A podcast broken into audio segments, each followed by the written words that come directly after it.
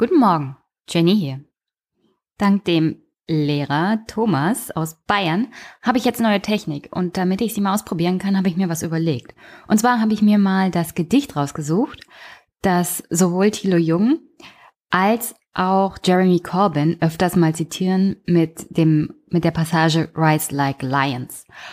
Und ich werde mal zwei davon einfach mal ins Mikro sprechen und dann veröffentlichen, damit ich mal testen kann, wie der Ton mit dem neuen Mikro ist. Das Gedicht ist eigentlich veröffentlicht worden in The Mask of Anarchy und geschrieben wurde es von Percy Shelley. Es geht zurück auf ein Massaker, das Peterloo-Massaker, wo ein nicht gewaltsamer Protest von britischen Truppen auf Befehl des Königs und der Obrigkeit niedergeschlagen wurde. Und es ist sozusagen ein Gedicht zum gewaltlosen Widerstand und ähm, dieses Gedicht sagt eigentlich auch aus, dass gerade gewaltloser Widerstand nicht nur ähm, die Gewalttätigkeit der Obrigkeit bricht, weil sie moralisch dadurch gebrochen werden, wenn sie Menschen niedermetzeln, die sich nicht wehren, sondern es ist generell ein Aufruf dazu, sich gegen Obrigkeit zu widersetzen, aber gewaltlos.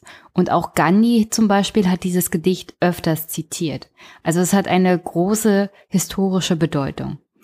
Und deswegen hier mal die sozusagen wichtigsten Passagen aus diesem Gedicht. Stand ye calm and resolute, like a forest close and mute, with folded arms and looks which are weapons of unvanquished war. And if then the tyrants dare, let them ride among you there, slash and stab and maim and you. What they like, that let them do. With folded arms and steady eyes, and little fear and less surprise, look upon them as they slay, till their rage had, has died away.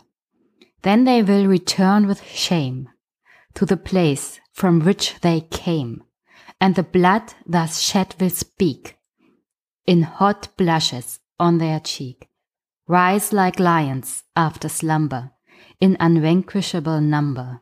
Shake your chains to earth like dew, which in sleep had fallen upon you. Ye are many, they are few. Men of England, heirs of glory, heroes of unwritten story, nurslings of one mighty mother, hopes of her and one another.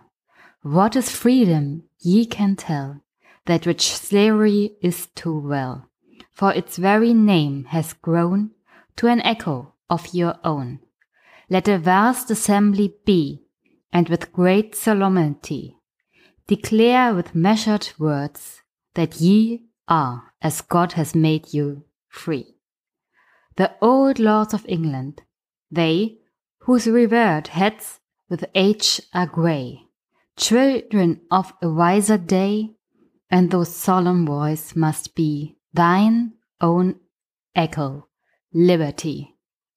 Rise like lions after slumber, in unvanquishable number, shake your chains to earth like dew, which enslaved had fallen on you. Ye are many, they are few.